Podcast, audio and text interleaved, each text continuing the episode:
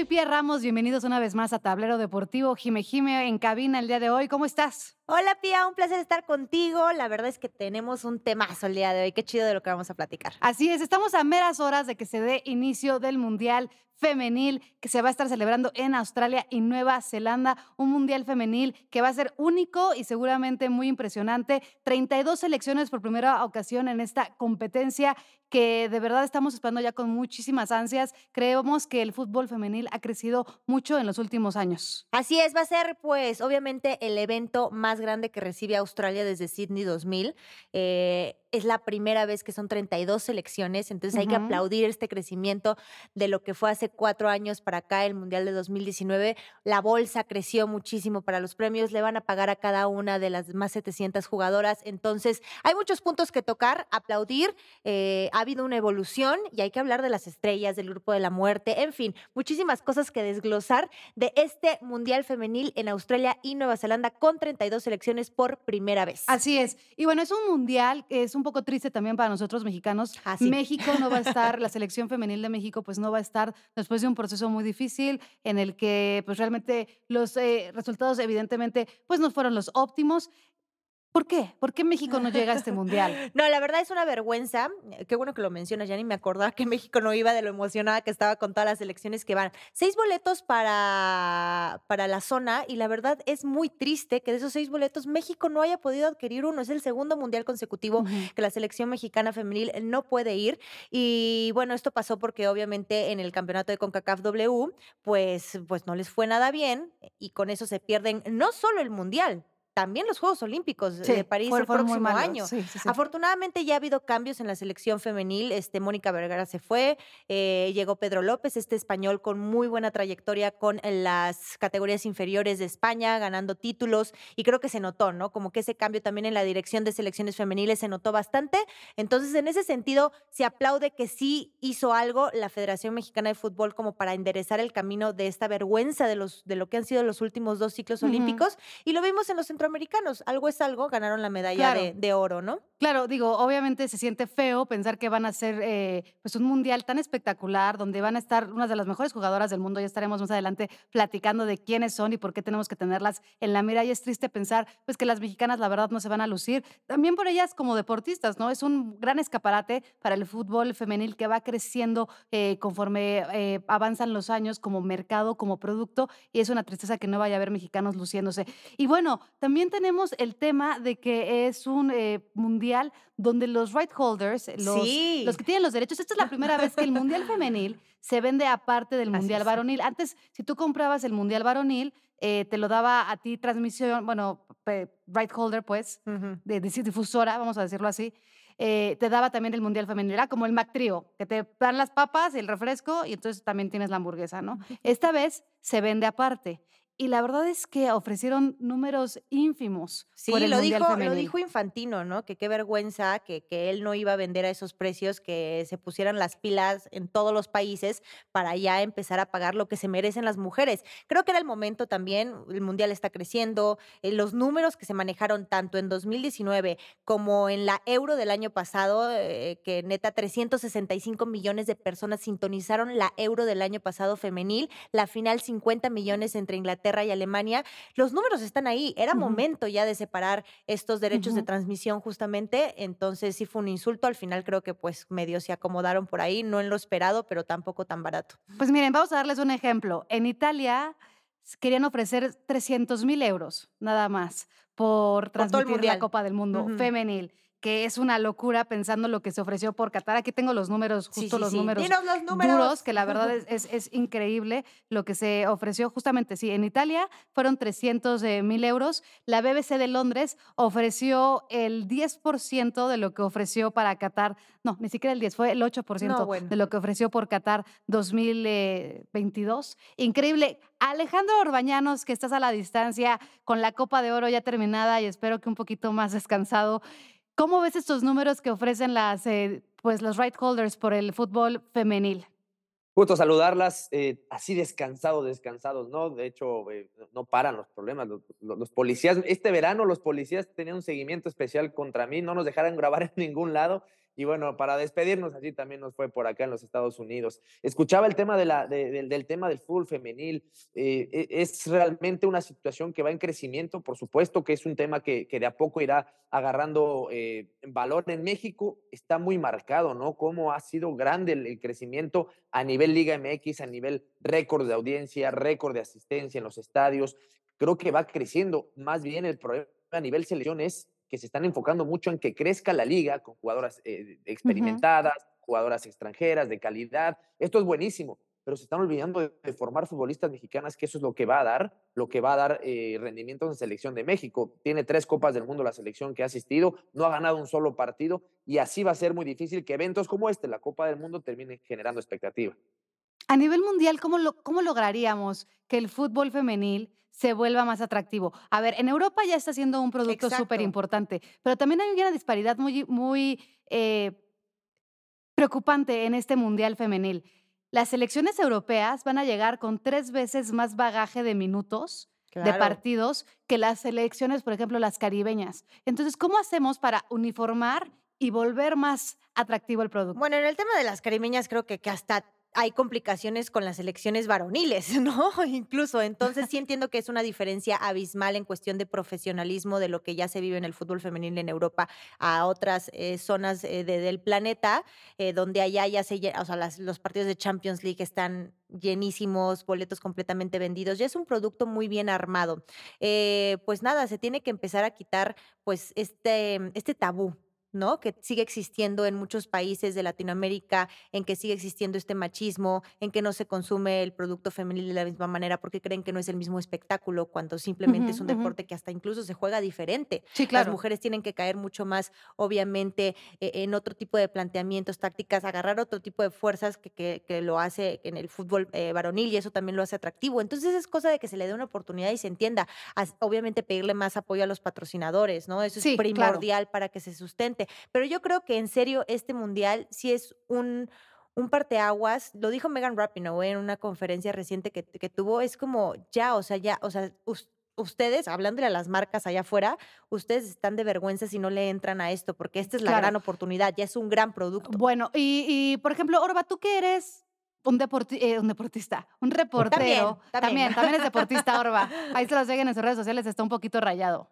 Eh, tú que eres un, eh, un, periodista que sigue mucho a la selección varonil, ¿cómo lo perciben los colegas que siguen el fútbol varonil? ¿Siguen, siguen pensando que el fútbol femenil pues es de broma, es de chocolate? Di la verdad. No, no, la verdad que no. Mira, ¿sabes qué? E, es un tema bien, bien interesante porque se ha vuelto un espacio en México al menos eh, de crecimiento para muchos colegas, ¿eh? que, que, han encontrado ahí un mercado, un nicho, que, el mercado del, periodismo deportivo en el fútbol mexicano está sumamente competido, eh, sobre, sobreexpuesto, porque todo el mundo quiere reportar fútbol, porque todo el mundo quiere estar con la selección, con el América, con las Chivas, eh, y no crecemos y no vamos más allá, y porque los deportes en nuestro país desafortunadamente no da esa exposición para que unos cubran béisbol, otros cubran fútbol, otros cubran, eh, en fin, cualquier cantidad de, de, deportes. No, todo se reduce al fútbol. Y si en el fútbol, pero femenil, puedes encontrar una eh, nueva brecha, me parece que eso lo están aprovechando muchísimo, ¿eh? Y, y, sí está generando bastante interés. Hoy ves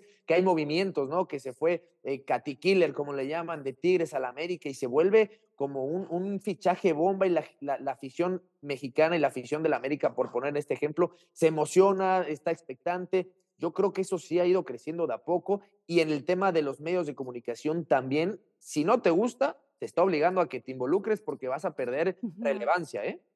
Claro, eso es cierto. Y fíjate que es una perspectiva que tal vez tú y yo no vemos tanto porque pues claro, claramente no tenemos ahí. otra óptica y, y, somos mujeres y tenemos otro approach hacia el, el, deporte femenil y creo que es muy interesante todo lo que nos está platicando Orba, que al final también de cuentas está abriendo ventanas para que se desarrolle gente dentro de nuestra profesión. Eso se me hace súper interesante. Sí. Aquí vamos a tener eh, nuestra lotería.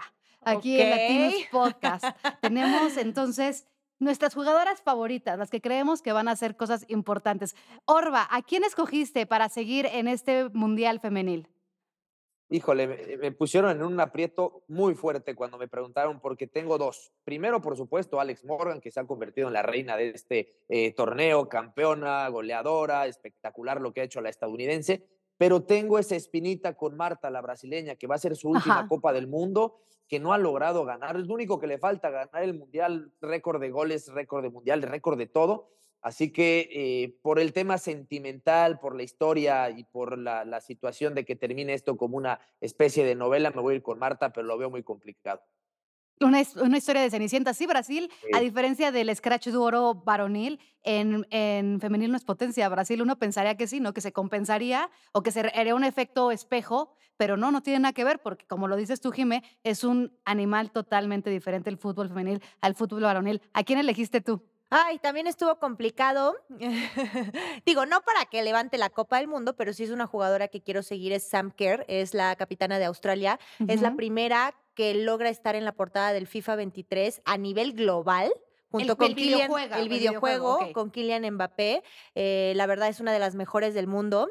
Y, y luego su nombre no es tan sonado porque a lo mejor no es como Alexia Putelas, que se Ajá. llevó lo- los balones de oro, etcétera, que también va a estar con España y hay que seguirla. Pero creo que, que siendo un mundial en su casa, va a dar mucho de qué hablar. Entonces sí la quiero seguir de cerca. Cuando yo les digo aquí en cabina, a ti, Jimé, Orba, a, a la gente que nos escucha, Rodman, ¿en quién piensan? Ah, pues obviamente en el basquetbolista. ¿Sí? ¿En cabina ya? ¿Produ? Ok. Pues Dennis Rodman tiene una hija que se llama Trinity Rodman, que en estos momentos es la jugadora mejor pagada dentro de la Women's Soccer League allá en Estados Unidos. 1.1 millones de dólares por cuatro años y ella va a ser el as en la manga de Estados Unidos que va a defender la corona obtenida en 2019. Así que tiene grandes genes y estaba leyendo un estudio que en Estados Unidos con la gente de cierta edad, claramente nosotros no entramos en ese rango, pero la gente, digamos, muy joven, si le dices Rodman, piensan en Trinity Rodman, no piensan en Dennis Rodman. Es Exacto, increíble. pero bueno, qué Ay, bueno no, que no lo dices. Y ahí te das cuenta justamente cómo sí hay manera de crecer y crear figuras. Y esta chica yo creo que va a ser una de las grandes figuras de este mundial femenil. Y más por Estados Unidos, Claro, que, que va son en busca de su tercer mundial consecutivo Oye, la neta es que las y gringas nadie lo ha logrado, ¿eh? Juegan mejor que muchas selecciones varoniles, Claro. ¿o no, Orba? Sí. No me pongas en ese debate, me vas a meter en problemas si me pongo a hablar de comparaciones, fía. No, o sea, no tanto para comparar, pero a ver, sinceramente, cuando ves a, a las estadounidenses jugar, no, tienen bueno. un juego súper vertical, súper rápido. Y dices, oye, ¿qué es esto? Sí, no, no, no, claro, por supuesto, futbolísticamente, técnicamente, tácticamente, todo, podríamos decir que definitivamente. Ya aquí por eso no quería eh, meterme, ya me hiciste meter en el tema porque es polémico, porque ya voy a empezar a hablar de las diferencias que hay a nivel eh, físico y que a lo mejor pues es más fuerte, es más rápido y en fin, o sea, yo, yo no podría poner o, o comparar ya a un nivel alto, a un nivel profesional, a un futbolista varonil con una futbolista femenil por el simple tema físico, ¿eh? que hay futbolistas muy fuertes, muy grandes, potentes, y hay futbolistas como Uriel Antuna con nosotros en la selección mexicana, que pues con un choquecito de Marta lo, me lo echan a volar, pero bueno, sí, creo que entienden un poquito mi punto, pero se vuelve muy polémico. Yo hace mucho, a ver si da tiempo y no me vayan a regañar, hace mucho en redes sociales se me ocurrió decir que las porterías de las, de los partidos de la Liga Femenil deberían ser más pequeñas, a nivel mundial. Dije, en el golf juegan más adelantadas, en el, en el voleibol la red mide menos. Dije, no es un tema de discriminar o de hacer diferente. Creo que por la fisionomía de, la, la mujer, las porterías del varonil están hechas para la altura del hombre. Y bueno, me pegaron, pero hasta por un tubo y me, me- fue horrible. Las seleccionadas mexicanas me contestaron que por qué no las porterías ponían del color rosa. Se ofendieron mucho, pero realmente no iba en ese Te sentido. mi- mi entiendo. comentario. Sí, estaba arriesgado Entiendo tu, tu, punto, pero creo que sí te arriesgaste demasiado, Orbi. Sí, no lo Creo que pecaste de buena onda. Yo tampoco lo había pensado. Y sí, y sí entiendo tu punto, porque al final de cuentas, los miembros de una Claro, mujer pues no van a claro. ser nunca como los de un hombre. Es muy Ujú. raro, ¿no? Pero eh, también entran en cuestión muchísimos Sí. puntos que nos daría para otro episodio. Exacto. Selecciones a seguir, ya dijimos Estados Unidos, que obvio. son las campeonas defensoras, las Leonas de Inglaterra, que son las campeonas de la UEFA, Canadá, es. que es campeón olímpico. Así es. ¿Tú, Jimé? Eh, yo creo que hay mucho talento también en Francia, nada más que y en España, obviamente, solo que han tenido un poco de escándalos el último año, algunas lesiones, pero ojo con estas dos selecciones porque tiene que ser su oportunidad, ¿no? Orbito, ¿a quién seguirías en especial de equipos? Inglaterra, Inglaterra me gusta. Para no irnos con Estados Unidos, la típica, me voy con Inglaterra, que tuvo una euro fantástica y, Sí. creo que, que- que va a estar siendo, sin lugar a dudas, la, de las grandes favoritas. Ahora, van a ser horarios difíciles, ¿no? Estamos, eh, al otro lado del del mundo, de Nueva Zelanda, de Australia, se va a empezar a transmitir por ahí de las 8 de la noche, algunos partidos son a las 3 de la mañana. ¿Vale la pena des desvelarse para ver el mundial femenino? Yo creo que por algunos partidos sí, o sea, por ejemplo, en la primera ronda tenemos el Estados Unidos contra Holanda, bueno, Países Bajos, que justamente, eh, fue la final del último mundial, entonces como una mini revancha por ahí. Entonces, sí hay buenos partidos, hay que checarlo, los que valgan la pena. Si lo hacemos para los mundiales ¿De los varoniles, ¿por qué no le vamos a dar esa oportunidad justamente a las mujeres que están viviendo este gran paso y evolución en su mundial? Pues la verdad, ¿tú, Orba, te vas a desvelar? Yo siento que Orba ya va a llegar muerto. No, coincido con Jime, ¿eh? O sea, algunos partidos sí sí voy a ponerle atención y y los otros, bueno, si si en la Copa del Mundo tampoco me despierto en la de varonil para algunos partidos, pues ya en la femenil me va a costar todavía más trabajo porque no la domino, no la sigo al 100%, pero sí, la la etapa final, la etapa decisiva y algunos partidos en específico, sí va a valer la pena, me parece que que hacer ese ese pequeño sacrificio. Yo creo que es un verano que nos va a regalar, eh, de verdad, un precedente bien importante dentro del deporte, dentro del deporte femenil. Creo que vamos a tener espectáculo y creo que es hora de que los patrocinadores y medios de comunicación de verdad abramos los ojos hacia todas las, eh, espectros del deporte, no solamente nos clavemos con una sola cosa. Obviamente, ya lo habíamos platicado aquí en Tablero Deportivo, no podemos nunca decir: "Queremos que ganen igual la la las chavas que los hombres", porque es algo es un proyecto que está creciendo. Estamos Exacto. compitiendo con 100 años, 200 años de existencia del fútbol varonil. El fútbol femenil, ahí va, pero sí creo que es una responsabilidad nuestra también darle esa difusión. Totalmente, la verdad es que es el evento que no se deben perder en este mes de de agosto, sobre todo, porque es desde el Ya se 20 está de julio julio. hasta 20 de agosto. Es un mes por primera vez, hay que apoyarlos. Las jugadoras van a recibir ya cada una $30,000 dólares, así lo pidieron. Se logró aumentar muchísimo la bolsa, el fondo total para premios para pago a clubes hasta 152 millones y el mundial pasado fue 40. Entonces, los números ahí están, están hablando, es hora de sí verlo. Así es. Pues bueno, Orba, te agradecemos mucho que no te quiten tu visa. Con que no me quiten las cámaras y el equipo, ya con eso me doy por bien servido. Ha sido un desastre este tema, ah, con las policías y los oficiales aquí en Estados Unidos, donde ni un cafecito te aceptan para platicarlo y debatir de inmediato, es: "Vámonos y te vas de aquí". Entonces, ha sido rudo, pero ya, ¡Tras! se acabó Lo lograste, Orba, felicidades. Jime, muchas gracias por estar. Chau, chau. Bueno, nosotros somos Tablero Deportivo. Recuerden, nos pueden seguir en redes sociales, estamos Twitter, ya tenemos Threads, también estamos en Spotify, Apple Music, YouTube. Ahí pueden vernos y escucharnos. Yo soy Pía Ramos, nos vemos en la próxima.